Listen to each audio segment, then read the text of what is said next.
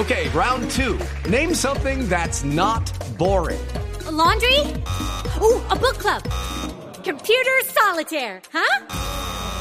Ah, oh, sorry, we were looking for Chumba Casino. That's right. ChumbaCasino.com has over 100 casino style games. Join today and play for free for your chance to redeem some serious prizes. ChumbaCasino.com. No purchase necessary. Full prohibited by law. 18 plus terms and conditions apply. See website for details. 8 de la noche, 33 minutos. Continuamos en Mesa Blue. ¿Y qué viene para la JEP? ¿Qué viene para la justicia ordinario en el caso del magnicidio del líder político conservador Álvaro Gómez Hurtado? Hernando Herrera es abogado y director de la Corporación Excelencia a la Justicia. Doctor Herrera, buenas noches y bienvenido a Mesa Blue. Buenas noches, Carolina. Por supuesto, el agradecido soy yo en estar en compañía de ustedes y de la gran audiencia de este importante programa de Blue.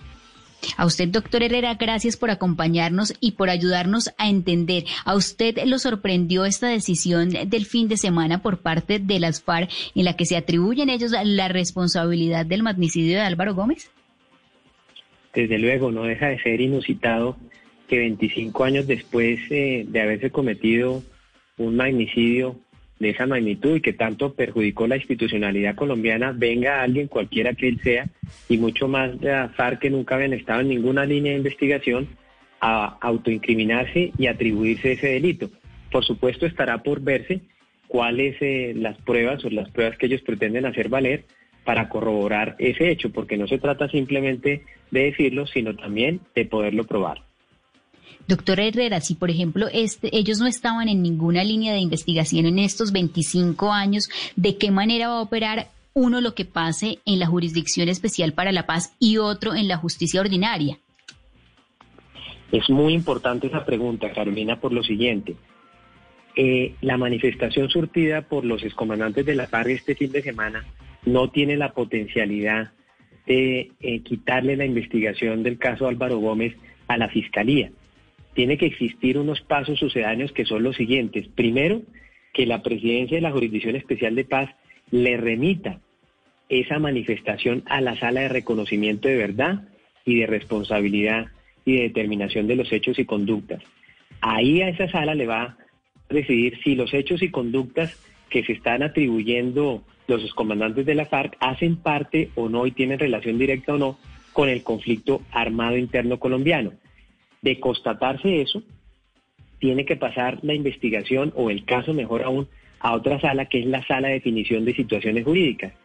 Y en esa sala se va a determinar y definir esa situación de estas personas que se atribuyen ese hecho.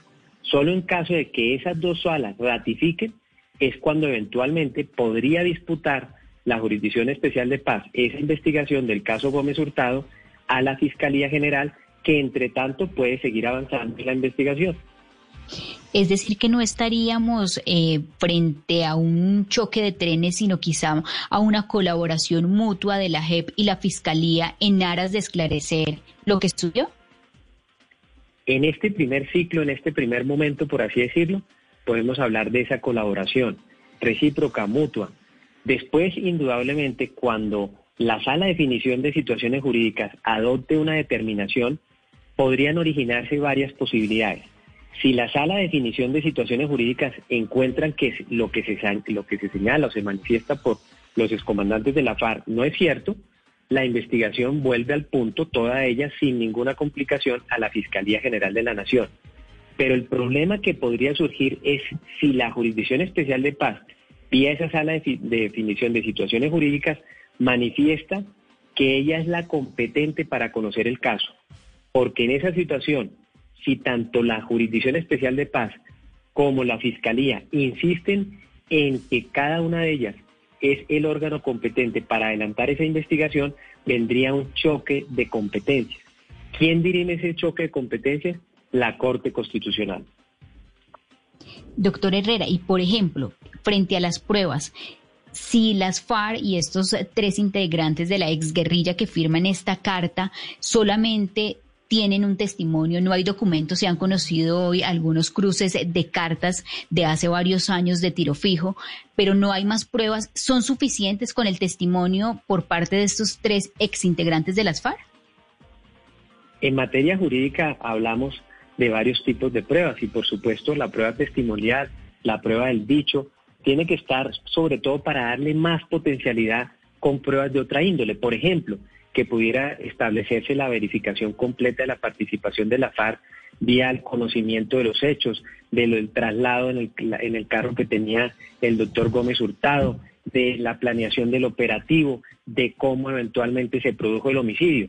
No se trata meramente de un dicho ni de unas comunicaciones que se pueden surtir si no se desprende claramente esa obligación. Por supuesto, aquí lo que toca es confiar en la institucionalidad, ya bien sea en el caso de la Jurisdicción Especial de Paz o en el caso de la Fiscalía General de la Nación, para llegar al fondo de este magnicidio, como lo han sido absolutamente en todos. Todavía es la duda que tiene el país sobre quién mató a Jorge Eliezer Gaitán realmente, sobre cuáles son las condiciones de modo, tiempo y lugar y todos los actores que produjeron el magnicidio de Luis Carlos Galán. Porque esas muertes, la muerte de cualquier persona es importante, es fundamental establecer qué fue lo que pasó, pero mucho más cuando se trata de líderes políticos.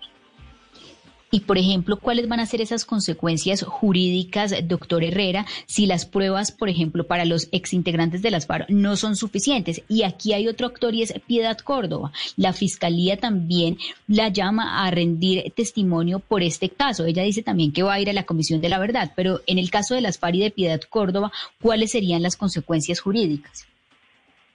En el caso, en primer lugar, Carolina de la doctora Piedad Córdoba a mí me llama todavía más poderosamente la atención. Y desafortunadamente nosotros tenemos que pensar y preguntarle a ella directamente por qué tiempo después de conocer ese hecho, siendo además ella senadora de la República como lo fue durante largo tiempo, no reveló eso. Los ciudadanos estamos obligados a denunciar cualquier hecho delictivo. Por supuesto, los funcionarios públicos aún más. Tendrá entonces que decir y, contestarle a la justicia, a la senadora Piedad Córdoba, por qué en este momento lo está haciendo. Y me pregunto yo, si lo está haciendo para que se le otorguen los beneficios jurídico-penales que se prevén en la justicia transicional y si lo está haciendo para evitar y, que se le conceda la garantía de no extradición, ahora que precisamente se habla de los posibles y presuntos nexos, no solamente que ella tiene con el régimen dictatorial de Maduro, sino con el tenebroso Alex Saab y para los exintegrantes de las FARC, ¿qué consecuencias jurídicas tendrían? Ellos tienen un compromiso fundamental, que es el basamento, el fundamento de la Jurisdicción Especial de Paz, y es que para ganarse ese tratamiento especial en materia penal es necesario aportar verdad, verdad plena para reparar a las víctimas y garantizar precisamente la no repetición. Si se demostrara, como lo han dicho fiscales, cito al doctor Alfonso Gómez Méndez, cito al doctor Mario Iguarán, cito al doctor Alfonso Valdivieso, al doctor Luis Camilo Osorio, si se detectara que ellos se están eh, eh, autoincriminando de un hecho que no cometieron, las consecuencias son exactamente las mismas de negar un hecho que se les esté imputando por parte de esa justicia transicional. Este caso en la Jurisdicción Especial para la Paz, doctor Herrera, puede convertirse en esta gran prueba de fuego para quienes han venido pidiendo celeridad en los casos y decisiones concretas eh, por parte de la JEP.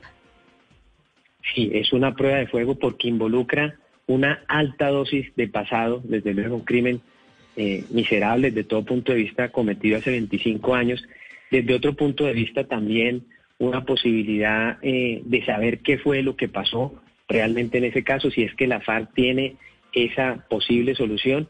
Y de otro lado también el componente político, porque recordemos que el, eh, el doctor Álvaro Gómez Hurtado, pues además de ser político, era académico, periodista. Pero yo repito que en cualquier caso nuestro Estado Social de Derecho es muy importante y eso lo digo, por ejemplo, con relación a los líderes sociales, siempre es muy importante saber cuáles son los móviles, las causas y sobre todo los actores de esos delitos.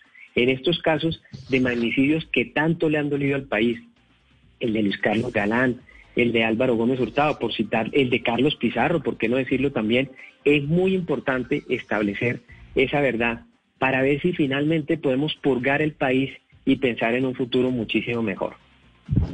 En cuanto a tiempos, ¿cuánto se puede demorar eh, este proceso en la Jurisdicción Especial para la Paz y en, esta, y en esta nueva fase con esta nueva tesis, ¿no? Porque esperamos para llegar a este punto 25 años, doctor Herrera. ¿Cuánto más vamos a tener que esperar? Digamos que en términos hipotéticos, uno podría decir, Carolina, que el tiempo que se puede demorar la sala de definición de situaciones jurídicas, después otro tanto la sala de, la sala que tiene que ver o que está ligada concretamente al reconocimiento de hechos irregulares. Y después eventualmente si existe una apelación ante o una impugnación de la decisión que adopten ellas ante la sala de apelación, es posible que estemos hablando de un semestre y tanto un poquito más largo, siempre y cuando haya desde luego un tiempo célere en la actuación, como es el que le solicitamos a la Jurisdicción Especial de Paz, no solo en este caso, sino absolutamente en todos otros. Observemos que además eh, la FARC dijo haber no solamente participado en el asesinato del doctor Gómez Hurtado, sino en otros que también son importantes saber. El del doctor Jesús Bejarano, que había participado como negociador entre el gobierno y la guerrilla, el del doctor Hernando Pizarro León Gómez, bueno, y otros homicidios que también son importantes establecer. Eh, lo que sí esperamos dentro de esta prueba muy importante es que la Jurisdicción Especial de Paz entregue un resultado rápido en el sentido obviamente que corresponda. Eh, y también el paralelo, que es la Comisión de la Verdad. La Comisión de la Verdad no se puede convertir, no solo para este caso, sino para cualquier otro, en una comisión de lavadero de impunidad. Así lo dijimos eh, muy claramente en la Corporación Excelencia en la Justicia, cuando esos ex socios, y me refiero directamente al señor Alberto Santofino Otero, quería que se le que se le sometiera ante esa jurisdicción para precisamente evadir el rigor de la justicia ordinaria en cuanto a su clara vinculación y condena en el homicidio de Luis Carlos Galán. La Jurisdicción Especial de Paz y el componente también de la Comisión de la Verdad tienen una responsabilidad mayúscula. No solamente la de administrar justicia pronta, oportuna, sino también, ¿por qué no decirlo?, con todos los fundamentos, hallar responsabilidad en beneficio de las víctimas. Yo siempre he dicho e insisto, el acuerdo de paz tiene que tener como elemento fundamental las víctimas cualesquiera ellas sean, porque si se desatiende, si se le da la espalda a ese principio, lo que estaremos haciendo es eh, gestionando y, y, diseminando la institucionalidad colombiana el próximo conflicto. Y eso es indeseable porque nosotros no podemos ser y vivir el ciclo de la conflictividad permanente. Pero por eso la responsabilidad que se le delegó a la Jurisdicción Especial de Paz es importantísima. Yo conozco de cerca a la doctora Patricia Linares, sé que es una persona que la inspira el ánimo de acertar, la buena fe, de hacer bien las cosas. Aquí tiene precisamente una prueba adicional junto con las otras. Por ejemplo, a mí me parece que eh, en cuanto hace el, del delito de, reclutamiento forzado de menores, esa también es otra prueba de fuego. Mucho más cuando existe y existieron voceros de la FARC, y me refiero específicamente a una de ellas, la actual vicepresidenta del Senado, que sistemáticamente ha negado ese delito, por lo menos. With the Lucky Land slots, you can get lucky just about anywhere. This is your captain speaking. Uh, we've got clear runway and the weather's fine, but we're just going to circle up here a while and uh, get lucky. No, no, nothing like that. It's just these cash prizes add up quick. So I suggest you sit back, keep your tray table upright, and start getting lucky. Play for free at LuckyLandSlots.com. Are you feeling lucky? No purchase necessary. Void where prohibited by law. 18 plus terms and conditions apply. See website for details. En alocuciones públicas. Esperemos que no lo haga para beneficiar precisamente la verdad cuando tenga que concurrir a la Jurisdicción Especial de Paz. Doctor Herrera, no lo puedo despedir esta noche porque el, eh, sin hablar de un tema y es el siguiente, el presidente Iván Duque posesionó esta tarde a Wilson Ruiz como su nuevo ministro de Justicia. ¿Cuáles son estos retos que debe afrontar el nuevo jefe de la cartera de justicia en el país, doctor Herrera? Sí, Carolina, yo creería que un, un elemento fundamental que ya es repetitivo es la reforma a la justicia. Sin embargo, yo quisiera decir lo siguiente, cuando hablamos de reforma a la justicia, debemos entender varias de ellas, porque la justicia es un paciente que requiere varios remedios. Y hay unos que son paliativos y hay otros que son urgentes, necesarios y, fundamentales. Dentro de las micro reformas encontramos, por ejemplo, lo que debería ser las reformas a los códigos de procedimiento, como se ha venido adelantando, para hacerlos más flexibles. En lo que corresponde también a los denominados métodos alternativos de solución de controversias como el arbitraje, como la conciliación, fortalecerlos, impulsarlos, desde luego con un principio fundamental también, tender a fortalecer el ingreso a la carrera judicial. Yo soy un gran defensor de nuestros jueces, porque son personas que tienen una gran carga de procedimiento. Miren, en Colombia nosotros tenemos por cada 100.000 habitantes tan solo 11 jueces. El estándar internacional ideal nos habla de 65. Entonces, nuestros jueces, por más que sea que a veces se censure, se critique la justicia, lo cual es dable en una democracia, también es el momento de apoyarlo con, por ejemplo, mayores volúmenes de financiación y presupuestales.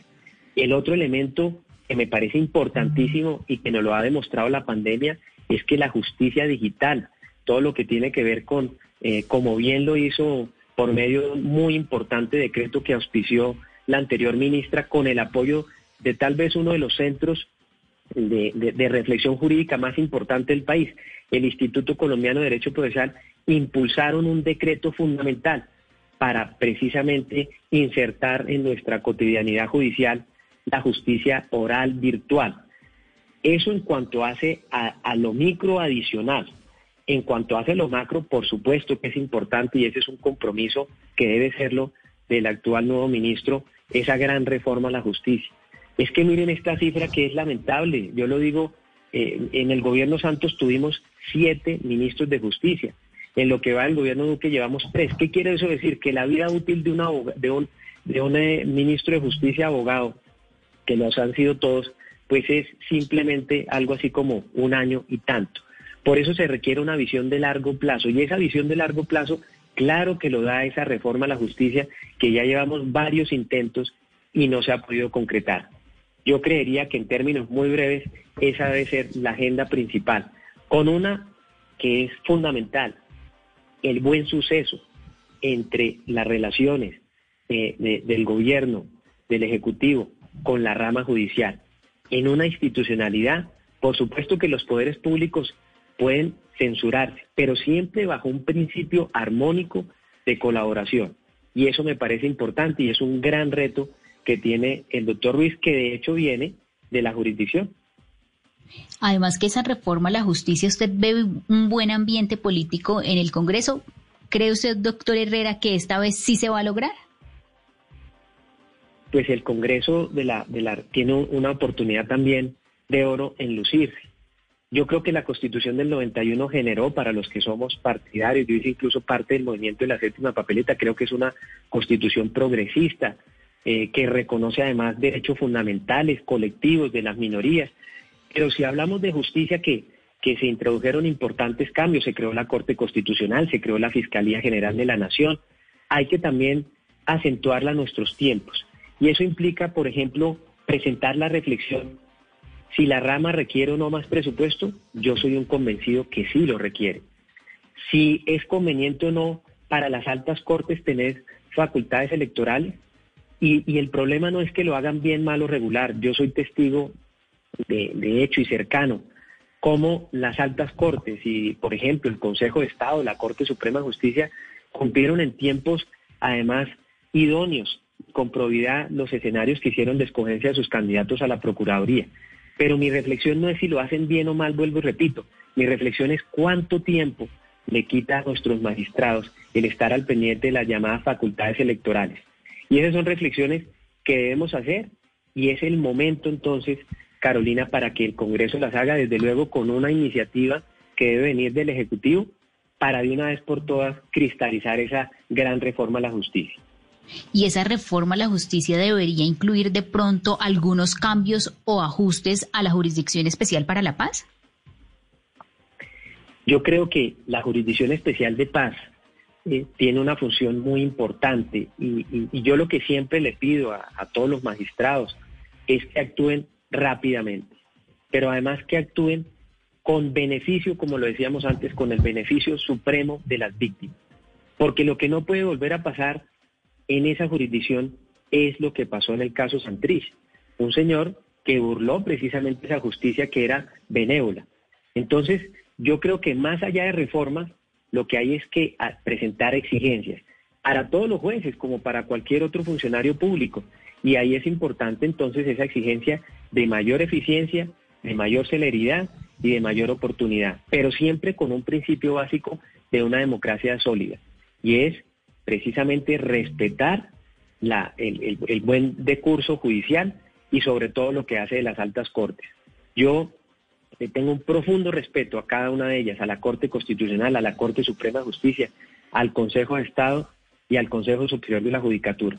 Por eso anticipo desde ya lo que ha sido mi criterio. Yo no participo en cualquier escenario que parte de la base de la creación de una Corte única. Creo en el buen suceso que han tenido nuestras corporaciones judiciales, entre otras que han sido centenarias en el caso de la Corte Suprema del Consejo de Estado y con la importante función que cumple la Judicatura o la Corte Constitucional. Pero tenemos que rodearlas de confianza. Miren, el margen hoy en día de, que se le pregunta al ciudadano común, no al abogado, no al experto jurídico, no al técnico en derecho. Cuando se le pregunta al ciudadano común cuál es su opinión sobre la justicia, solamente dos de cada diez dicen tener una opinión favorable. Y eso nos debe llevar a una motivación fundamental, no porque eh, existan casos como a veces se atribuyen debidamente. Yo, por ejemplo, soy un enemigo acérrimo de que se hable del cartel de la toga como si eso involucrara a todos los que la usan. La inmensa mayoría, y eso es un mensaje que no me canso de decir, la inmensa mayoría de nuestros jueces y de nuestros magistrados son gente de bien. Pues por supuesto con todos los, eh, los escenarios que pueden eh, eh, en Colombia puede circunscribirse a lo difícil que es hacer Estado, pero son gente de bien. Y el gran desafío que tienen los jueces, los magistrados y por supuesto nosotros los abogados es cómo mejoramos esa credibilidad y esa confianza del ciudadano de a pie en la justicia. Porque miren esta contradicción, claro, dos de cada diez ciudadanos dicen tener una opinión favorable de la justicia, pero también ocho de cada diez dicen tener una opinión favorable de la tutela. Y quienes administran la tutela son los mismos que administran los otros procesos. Entonces, como se ha hecho y se ha hablado, por ejemplo, por algunos como el presidente de la Corte Constitucional, ¿será que no es este el momento para llevar nuestros procesos ordinarios a parecerse, no a sustituirlos, ni más faltaba, a a la tutela por ser rápida, por ser eficiente, por ser efectiva y por corresponder a esa protección de los derechos más preciados como la vida, como la salud, como el derecho a la pensión digna? Y esos son retos que también tiene la justicia y que bien pueden articularse con todas las ramas del poder público. Doctor Herrera, usted ha tocado un punto importante y es el de unificar eh, una sola corte, dice usted que no está de acuerdo, pero es desde el gobierno, el presidente Duque se ha mostrado en favor de debatir alrededor de la creación de esa supercorte que unifique los altos tribunales en Colombia. ¿A usted realmente no le suena esa, esa propuesta? Yo le oí esa, esa, incluso en una, en un debate, si mal no recuerdo, le oía cuando era candidato al hoy presidente Duque esa manifestación. Eh, después eh, el mismo gobierno nacional, eh, lo sé porque he conocido de cerca los dos proyectos de reforma a la justicia, tanto el que presentó la exministra Gloria María Borrero como el que presentó la exministra Margarita Cabello. Y en ninguno de ellos dos se hablaba de corte única se hablaba de pronto de algunos elementos de unificación jurisprudencial que podrían ser benévolos para eliminar lo que se denomina el choque de trenes. Pero ello sin quitarle, como yo lo creo, la autonomía que debe tener cada una de esas altas corporaciones judiciales. Es que eh, eh, fijémonos en lo que hace cualquiera de ellas. Eh, el, el, reto de la, de la Corte Suprema de Justicia, la Corte Suprema de Justicia fue tan ejemplar, por ejemplo, que vertebró todos los congresistas que estaban aliados al narcotráfico en el, en el denominado proceso 8000. ¿Qué no decir del Consejo de Estado que igualmente también eh, le ha generado la muerte política o la pérdida de investidura a muchísimos congresistas, centenares, por precisamente circunstancias irregulares? ¿Qué no decir de la Corte Constitucional colombiana garante de esos derechos fundamentales? Entonces, recuperemos lo bueno que hacen esas corporaciones, que así yo lo creo, y por eso soy un defensor de la forma como hoy en día están conformadas. Claro, con unos ajustes que se pueden hacer en cuanto a los procedimientos para, desde luego, tratar de facilitar su interacción en beneficio de la justicia. Doctor Herrera, entonces, que este sea el tercer ministro de Justicia del gobierno Duque que logre sacar adelante esta reforma a la justicia en el Congreso de la República. Esperemos que así sea. Sí, es que la estadística que citábamos antes es compleja.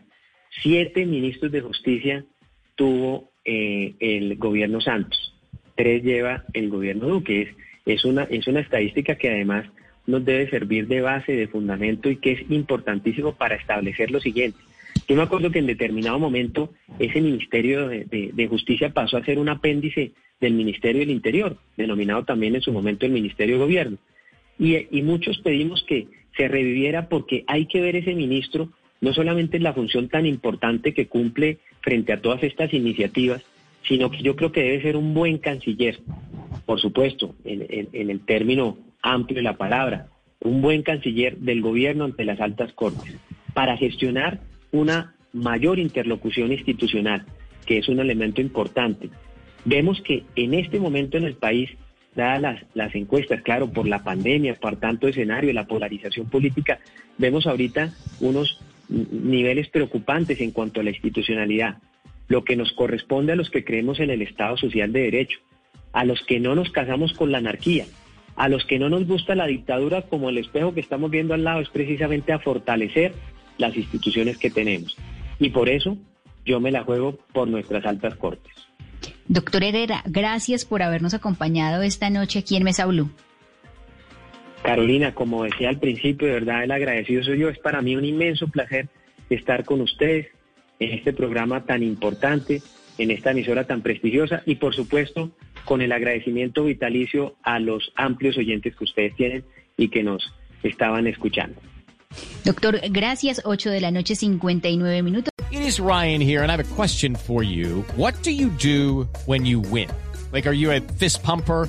A woohooer, a hand clapper, a high fiver. I kind of like the high five, but if you want to hone in on those winning moves, check out Chumba Casino. At ChumbaCasino.com, choose from hundreds of social casino style games for your chance to redeem serious cash prizes. There are new game releases weekly, plus free daily bonuses. So don't wait. Start having the most fun ever at ChumbaCasino.com. No purchase necessary. BGW. Void were prohibited by law. See terms and conditions. 18 plus.